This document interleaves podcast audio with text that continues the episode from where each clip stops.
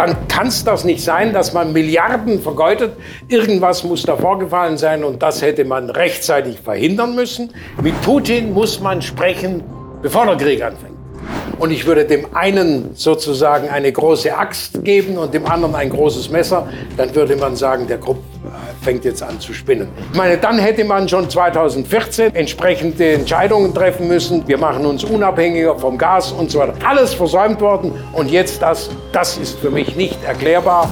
In Deutschland, wenn wir die Augen offen halten, findet derzeit eine massive Deindustrialisierung statt. Es gibt bestimmt Unternehmenszweige, und Sie haben es im Vorgespräch bereits erwähnt, die derzeit nicht mehr in der Lage sind, in Deutschland zu produzieren, weil die Energiekosten schlichtweg zu hoch sind. Wir haben es jetzt am Beispiel BASF gesehen, ob es dort nicht noch möglich wäre, das wage ich jetzt mal zu bezweifeln. China als neuen Standort zu wählen, für einige oder für einen Großteil der Mitarbeiter halte ich auch für eine sehr äh, diskussionswürdige Sache, aber wäre es rational betrachtet aus unternehmerischer Sicht nicht sinnvoller zu sagen, man sucht sich Zulieferer im Ausland, statt in Deutschland gefühlt mit einem sinkenden Schiff unterzugehen? Oder glauben Sie, wir haben das Ruder noch in der Hand, der Mittelstand, wir können das noch umreißen? Also generell darf ich jetzt nicht aus einer kurzfristigen schwierigen Lage sozusagen eine, eine Lebensentscheidung machen, die mich dann nachher, äh, ich sag mal so, ich produziere 53 Jahre ähm, in, hier am Standort und äh, ich sag mal und habe 53 Jahre positive Bilanzen abgegeben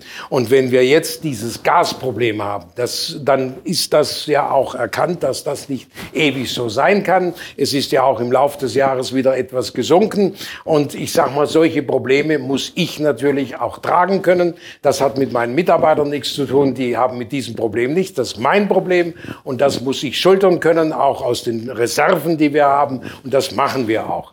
Aber die Politik muss natürlich schauen, äh, dass man im Prinzip äh, hier äh, langfristig natürlich das wieder irgendwo auf normale Ebene bringt. Denn es kann ja nicht sein, dass Bürger jetzt im Prinzip frieren müssen, damit wir immer mehr Waffen in die Ukraine liefern können. Ich meine, irgendwo muss man ja Vernunft haben. Und ich sag mal auch, der ganze Krieg hätte bei mir vermieden werden sollen, weil ich sag mal, man arbeitet nicht 20 Jahre top zusammen baut Nord Stream 1 und 2 und werden 20 Milliarden investiert und am Schluss sagt man, das ist der Todfeind.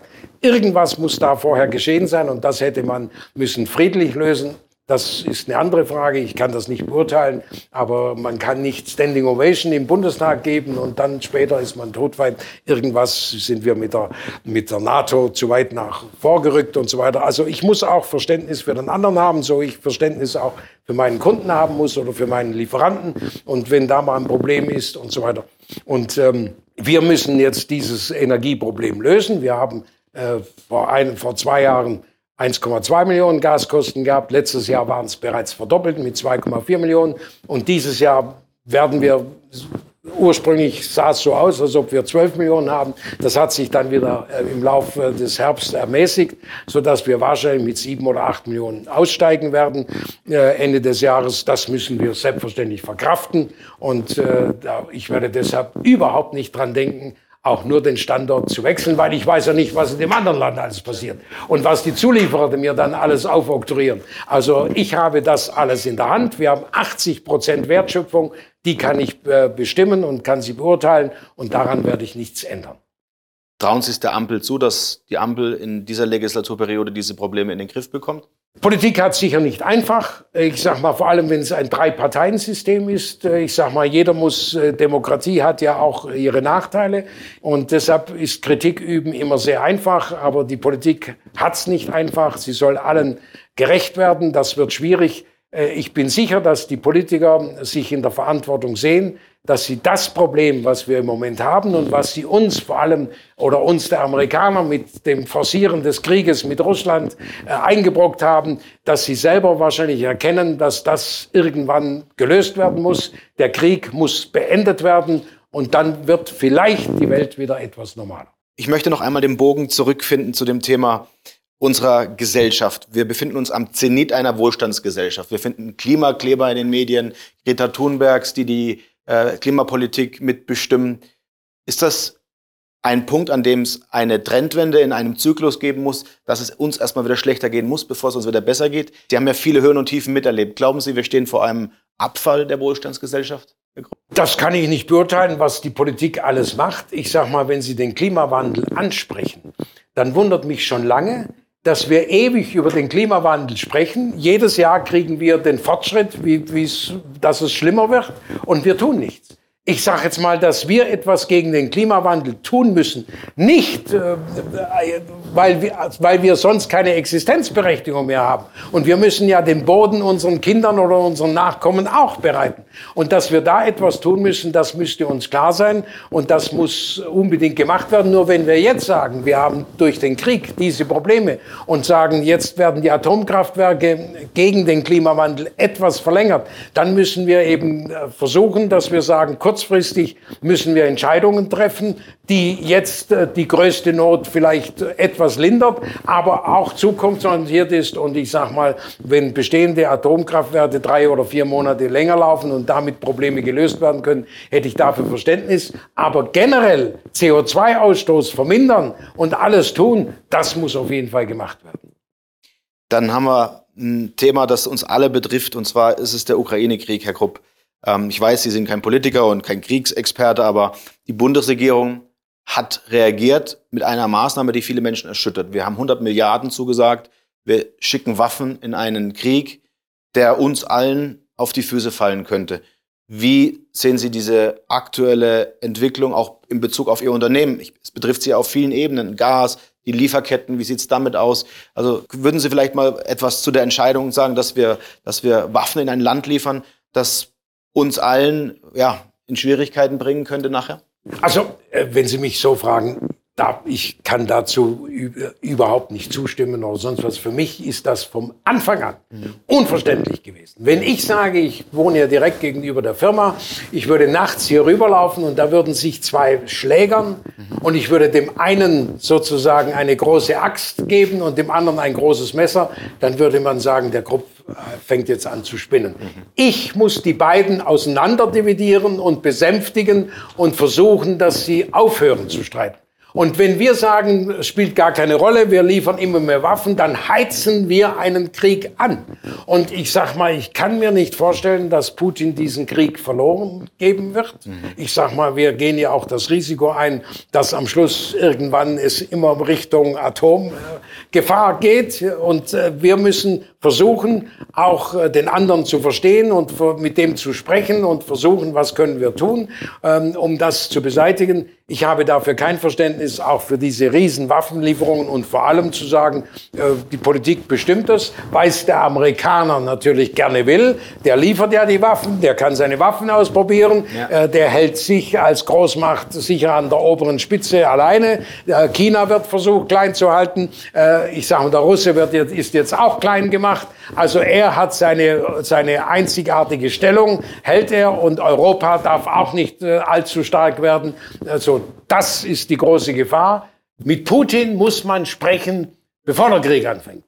Und man muss auch sehen, wenn ich einen Kunden habe, der im Prinzip jahrelang mit mir Millionen Umsätze gemacht hat und plötzlich sind wir Todfeinde, das gibt es nicht. Das ist schleichend, das muss von heute, heute ist so, morgen ist ein bisschen schlechter. Also das, was hier geschieht, ist für mich nicht, aber die Politiker, das, das, sind ja unmöglich in meinen Augen. Kein Problem, Milliarden, Steuerzahler zahlt, Wirtschaft bezahlt. Ja. Wir müssen einen, den Krieg so schnell wie möglich beenden. Wir müssen äh, sehen, was können wir tun. Wir müssen ein Gespräch führen. Und interessant war ja, dass bisher Amerika die Meinung vertreten hat, mit Putin darf nicht verhandelt werden. Und jetzt hat Herr Biden plötzlich Angst, die Republikaner könnten ihm die Butter vom Brot nehmen. Und jetzt hat man gesagt, man muss mit, mit, äh, mit Putin sprechen.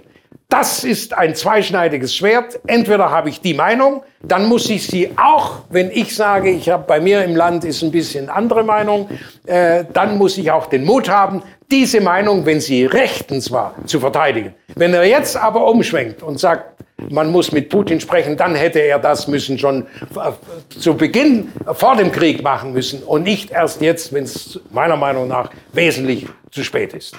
Joe Biden hat auch gesagt, Anfang dieses Jahres, wenn Russland einmarschiert, werden wir Nord Stream sprengen. Darüber wurden in deutschen Medien nicht viel berichtet. Diesen Videobeitrag haben wir bei uns auf dem YouTube-Kanal veröffentlicht. Und mich wundert es doch sehr, dass in unseren westlichen Medien diese Frage nicht wirklich recherchiert wird. Sie kennen die Zeit des kritischen Journalismus noch, wo Fragen gestellt wurden, unangenehme Fragen. Wie kann es sein, dass unsere Bundesregierung nicht alles tut, dieser Frage auf die Schliche zu gehen? Letzten Endes hängt unsere Industrie, unser Wohlstand, unsere Gesellschaft an der Entscheidung. Das fragen sich viele. Wir haben einen Mainstream. Und alles, wenn Sie was gegen den Mainstream sagen, dann sind Sie out. Das heißt, ob Sie ZDF oder ARD hören, Sie dürfen ja nichts sagen, was gegen den Krieg spricht, was gegen den Krieg spricht. Sie müssen alles tun, damit man sagt, der Krieg wird, ist berechtigt und so weiter. Ich bin anderer Meinung und ich sage es auch. Äh, ich sag mal, wenn wir 20 Milliarden in Nord Stream 1 und 2 investiert haben, und, und die gar nicht, äh, ich sag mal, in Funktion kommen oder die zweite gar nicht in Funktion kommt, dann kann es das nicht sein, dass man Milliarden vergeudet. Irgendwas muss da vorgefallen sein und das hätte man rechtzeitig verhindern müssen. Entweder nicht bauen oder so, aber man kann nicht 20 Jahre Freund sein. Äh, und wenn man sagt, äh, mit dem Ukraine-Übernahme hat Putin sein wahres Gesicht gezeigt, dann frage ich mich, brauchen die Politiker acht Jahre? bis sie das wahre Gesicht erkennen. Ich meine, dann hätte man schon 2014 natürlich entsprechende Entscheidungen treffen müssen, dass man gesagt hätte, wir machen uns unabhängiger vom Gas und so weiter. Ist alles versäumt worden und jetzt das, das ist für mich nicht erklärbar und ich verstehe das nicht. Wir müssen jetzt schauen, dass wir diesen Krieg so schnell wie möglich beenden und vor allem die Waffenlieferungen und die Ukraine waren auch nicht immer die Engel, von denen wir heute sprechen. Ich sag mal, ich kann noch äh, mich an Zeiten erinnern, wo man ganz anders über Ukraine gesprochen hat. Und ich sag mal, dass ein Herr Zelensky jetzt der Heilige ist, das ist natürlich die Frage. Wenn ich, wenn er seine, seine, seine Bürger sozusagen die, die Pässe abnimmt und an die Front schickt und sich zu, sie uns kämpfen muss, das ist schon eine Geschichte und sich dann strahlend im Fernsehen gibt, da ist die Frage, ob das alles so heilig ist, wie das im Moment dargestellt wird. Ich bin da ein bisschen anderer Meinung. Wir müssen auch ein bisschen wieder zurück zur Normalität und sagen, äh, Russland war unser Partner. Er, sicher ist Putin, hat das, was er gemacht hat, ist nicht, nicht äh, irgendwo auch nur zu verteidigen. Aber vielleicht haben wir ihn so lange gereizt mit Nahost, indem wir immer die Nahosterweiterung immer weiter gemacht haben, bis es dann eben zu diesem Eklat kam. Was hätte natürlich Putin nie machen dürfen. Aber jetzt müssen wir sehen, wie wir da rauskommen. Viktor Frankl hat mal gesagt, Werte kann man nicht lernen, sondern nur vorleben. Und Sie sind der lebende Beweis dafür, was sich aus diesen Werten entwickelt. Herr Krupp, ich bedanke mich aufrichtig im Namen unserer Zuschauer, im Namen unseres Unternehmens dafür, dass Sie sich die Zeit nehmen, heute mit Ihren vielen Lebensweisheiten und auch mit den, den, kritischen Ansichten offen zu kommunizieren. Bleiben Sie bitte, solange es geht, erhalten, damit wir noch lange davon profitieren können, was Sie teilen. Ich bedanke mich, Herr Krupp. Ich sage herzlichen Dank für Ihre Zeit. Herzlichen Dank, Herr Ketten. Und ich darf an Ihre Zuschauer sagen, ich habe gerne gesprochen und Sie sind aber nicht verpflichtet, jetzt auch ein Trigema Polohemd oder T-Shirt sich anzuschauen. Doch, doch. Ich habe gerne gesprochen und meine Meinung gerne bekannt gegeben.